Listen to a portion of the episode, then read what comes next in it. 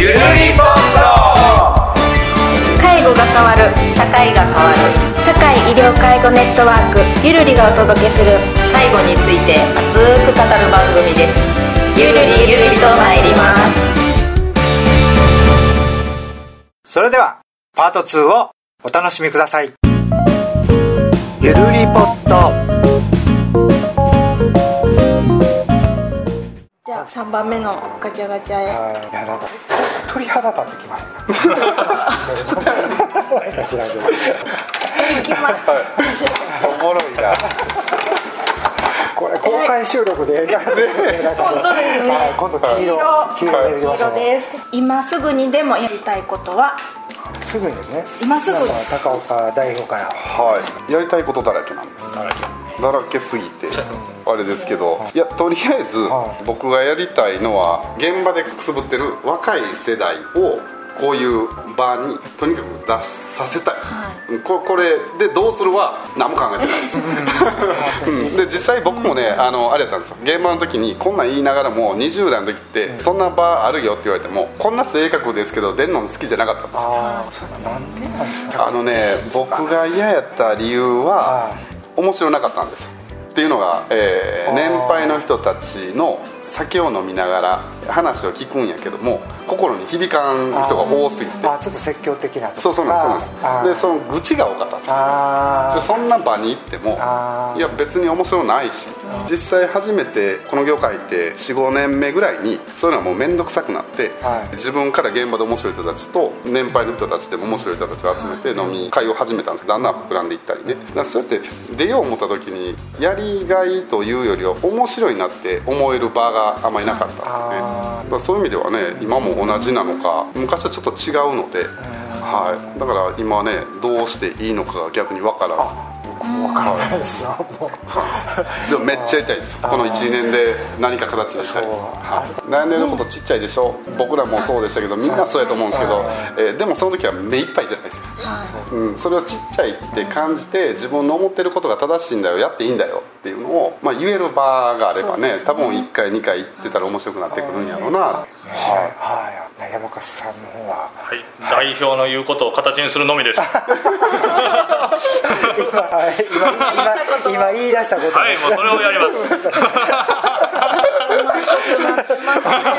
まいことなってくるでしょ。えーいやでもほんまにそれをやりたいですよですよね。正味ね、もういつまでもやらされてたら思んないがな言うて、あうん、俺これしたいねんって口に出す子が一人でも二人でも増えるのがやっぱ僕ら嬉しいですよね。そのためにはやっぱりそのアクセスポイントがないことにはね。ね、どないしたらねみんながこう介護全体にイメージをちょっと変えていかんと先がなくなると思うんでね。収益事業とか高齢だとかなんとかっていうこう本当にせなあかんこととは別に介護っていうそこに携わってるやつらってもっと面白いとかもっといい顔で仕事してるよとかそういうところをやっぱこう見せてあげるのが20代っていう30代40代の仕事やとは思うんですよ。じゃあは次何個目ですかね、い。次は五個目。5個目はい。はい。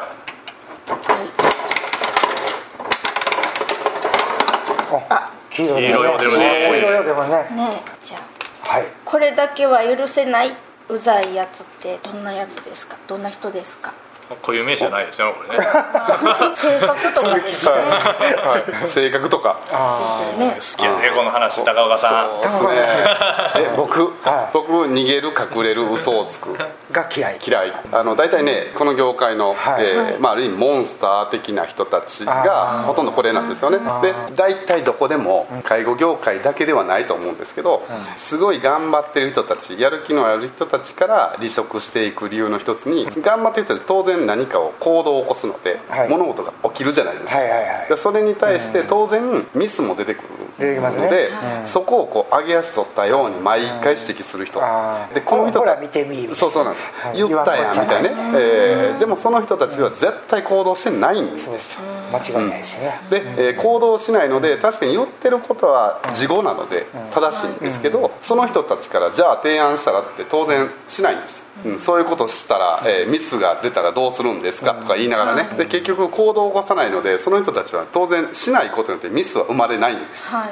だからこの人たちのクレームは当然感情的にはあっても事柄的には存在しないっていうね、でこれが悪循環になっていくんですけど、もうこういう人たちがこの業界におるからこそみんながこう疲弊していくっていうね、こうまあ萎縮,、してしまって、ね、そうなんです。バーンアウトしちゃうっていうそうなんです。ところは意外と僕はこういうタイプは得意ですよ得意というとそのえもう鬱陶しかったら鬱陶しいって言っちゃうんですよ。言っちゃうんですか？はい、あ自分がやったらどうや僕いつもそうなんですけど、はい。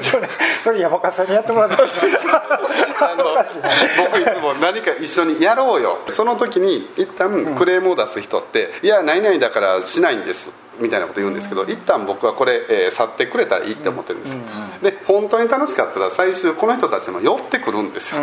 でこの時にいかにこう入れるかなんですけど輪に入ったらみんな仲間なんです。うん外におるんやったらずっと外で傍観だけしてくれたらいいんです。ここで頑張ってる人たちのクレームを一回一回言うよりはえーやってクレーム言うのは僕大賛成です。はい。そこから生まれるものはたくさんあるんあかんかったよねってやってみたけどね。はい。そうなん。ですそれは。えーしない人たちからえー言われるっていうのはもう本当に嫌いでいつも言うのが一緒にしたらどうって言いながらクレームが出たらそれを一つ一つ潰していくはい。あのそんなんが逆に僕好きで。はい。頑張ってる人たちにクレームを言う暇があったらあなたが明日はどうですか？そうです山川さん。岡岡さんの言う通りですよ、れに反するやつが嫌いですよう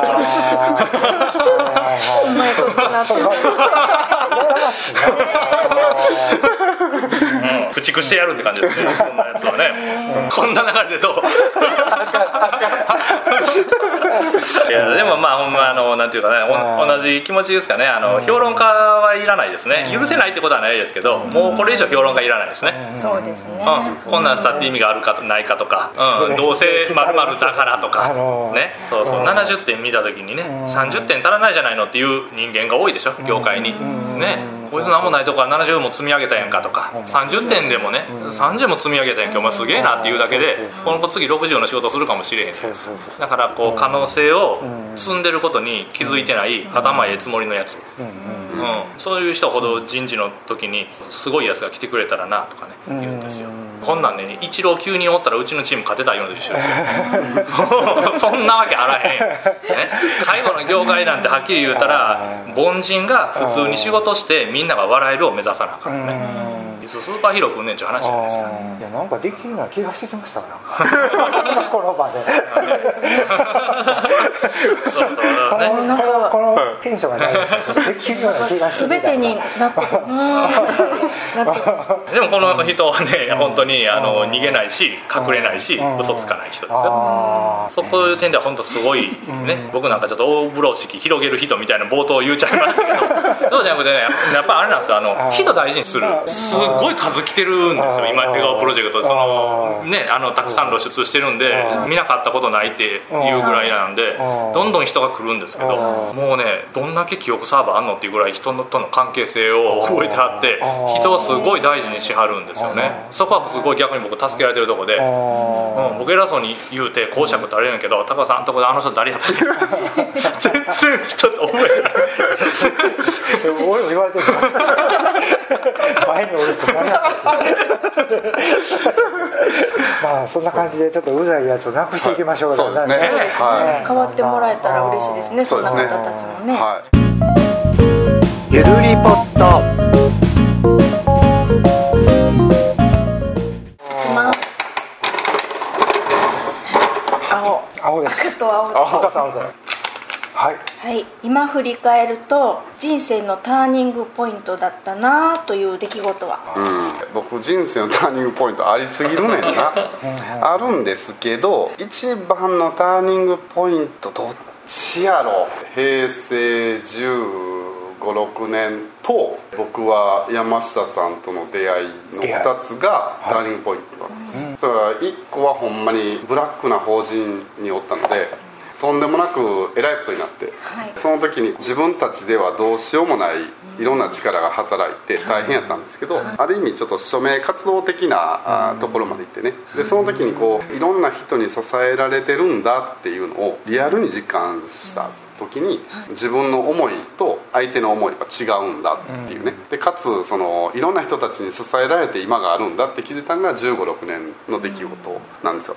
でまあもう一つうちの山下との出会いがターニングポイントなんですけど久々にこう会った瞬間に、い、やおもろそうやな。どこで会いはったんですか？えこれね東大阪の、東大阪。はい。はい。うちのメンバーで今設置をしてる永井っておるんですけど「はい。結び町の家」っていう左高中のオープニングイベントで、はい。当時成長視察に行ってその先で、はい、まあえげつない出会いですよねね、思ってないです。まあ、オープニングイベントって本当に地域の人たちにお声がけして、まあ、200人ちょっとほんまにその時は近所の人たちにちょっとでも知ってもらおうっていうイベントをしたんですけど、はい。そうするとその当時のスタッフさんから、変な人がいてる、あの人はおそらくメディアかなんかそういう系の人やと思うんやけど、近所の人じゃないと思うんです、ちょっと対応してくれませんか、2階に行ってたんでね2階行ったらね、怪しい人がおった。もう明らか怪しい。業界っぽいいやもうね、い。やもうね、もうなんやろななんとも言えへん。怪しかった。あ確かにあ雰囲気がえ怪しい怪しかった怪しかったです、はい。うん、で喋ってみたらまあいろいろまあ面白いなと思いながらも、はまあ初めてをだからまあ名刺交換だけしてね、まあ、その時はそれで一旦終わったんです、衝撃的な出会いだったんです。これ口ではなかなか言われない 今和の清志郎みたいな格好してたわけじゃないんですよ普通普通の普通でも高岡さんだけじゃなくいろんな人がそ不審に思ったそうそうそうそうそう。不審者。不です不審審者者っておかしいな。キョロキョロキョロしてたわけではない。いや拒否したわけでもない。母言うてたわけでもないし何やろそそれ見てみたいですね。どんな感じやったそれの応対をしてる時になんか会話されたっていうそうそうそうそうそうなんですまあたわいもない会話やったんですけどね。あえなんか電気が走ったとかそういうわけではなく。日あの時どなどうやって分かったんやろ？あのあそうでかありがとうございます、うん。ええ視察でしたって帰ったんかな、うん。多分次に約束したわけでもなくね。僕は情報手に入れに来た、はい。この人は対応した、はい。サインならで終わった、で終わった別になんかスパイ活動をしてたわけではない。僕はあの娘さんは前から注目してたしそこの経営者の安倍さんともはい。ちょっと若い若社長ですわ、ね。うん、当時もあのこの人材難の業界に何百人の、給食エントリーをね、はい。取るということで大注目やったんあで前からちょっと進行はあったんですけど、はいはい。だからあ新しいとこできたんなら安倍さんのとこから見に行こうぐらいの話やったんですけどフェイスブックやってますか？あやってますようん、あんまり使ってませんけどね。申請していいですかいいですよ。ここまで普通のビジネス会話じゃないですか。ね。で後で共通の知人が富田林にいらっしゃるはいんですけど、はい。双方がその人から「いやもうあんたにいっぺん会わしたいと思ってる子がおんねん」っておー。数年前からねはい。言われてるのがはい。ここやったんです。よ、ああなるほど、うん、で僕らが友達になった途端にはい。その人からうん「なんであんたら私が引き合わす前に会うてんの?」と。ほいう話になって「どないなっとんねんこれ」言うてね「ー。うん、私ほっといて何しとんねん」って怒られて。はい。なかなか覇気のある女性なので。で私をほっとくなんて許さないと、飲み飲みに行こう。ってなって、はうん、飲みに行きます、で3人で飲みに行って「そうああの折は」みたいな話だったんですけどそっから。へえ餃子屋さんやった。んですそう 餃子屋さん。餃子屋さんで急接近喋ってて意気投合みたいな。そうそう感じでそっからそっから。だってもう何でも分かり合う2人なんですよね。ね。会った瞬間ピタッと。最初の1年ぐらいはああでもないこうでもないみたいなね。う絵がプロ作るまでのプロセスの間はお互いまだそこまでどれぐらいだ？半年ぐらい。半年ぐらい。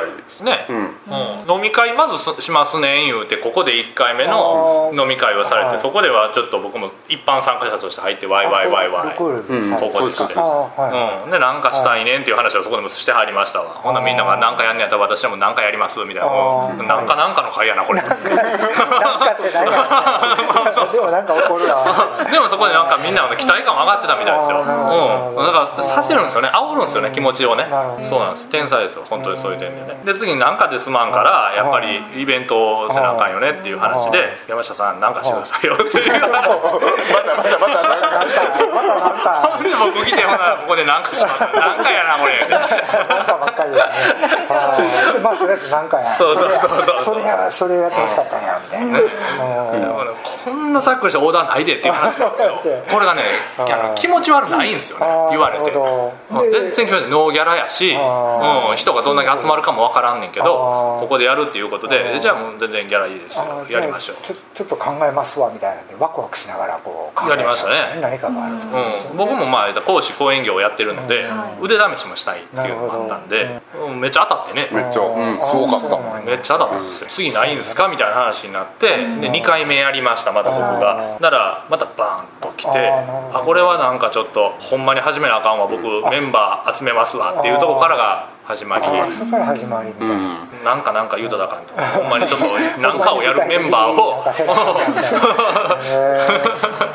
山勝さんのターニングポイント的にもやっぱりそこですか？そうですね。やっぱりターニングポイントっていろいろあると思うんですけど一番あかん時かめっちゃええ時でしょ。多分ね。そうですね。でそこに出会った人っていうのがポイントやと思います。あの時もそうやな。そうですね。まあ、あのバネみたいなもんじゃないですか、うん。ね、ギュッてやって跳ねて、そこでパッと会った人とね、うんバンとそうなんですよね、うん。ターニングポイントで言ったら僕は若い頃の上司が虐待してたっていうことに気づいてほんで周りの仲間と思ってた子らがみんなそれ何年も前からやでって知ってて、うん。なんでお前らそのこと放置してんねんみたいなそんなのモヤモヤからのっていううん。若かりし頃の情熱的な話だったり。仕事なんかあ適当にやって早く帰って遊びに行って高い給料もらうもんやって思ってたのがうん。初めてその時にこうあるべきっていうことを言い出した。かな。こんなん許せないとかね。うん。うん。その人に教えてもらったかもしれないですね。あうん、それは下の方の話やし、うん今年で言ったらやっぱり病気で死にかけたことですかね、うん。へえーそうなんですか。がはい、去年か。ね去年の10月10はい。めっちゃ心配かけましたねメンバーにね。で俺って明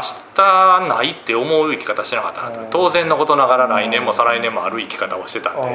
そうですよね。普通はそうですよね。そうそうそうそう。うん。ああめっちゃ生きてるっていいなって思わしてもうたのはもうあれが最大のターニングポイント。ちょっと価値観変わりました？めっちゃ変わりました。めっちゃめちゃ変わりましたね。うん。あの時に自分の思いを綴ったノートはずっとカバンに入ってるけどあ10日間で1冊書き切りましたもんーもうですの。多分その時しかその発想浮かべへんねやろと思って怖いですし脊髄腫瘍やったんで巨大なだからがんや言われとったら多分もう1年ないでしょっていうサイズやったんし腫瘍が脊髄も潰してもとったから下半身も麻痺やったし、うん、だから出れたとしても相当残るやろうなっておしっこ止まって入院したんでね。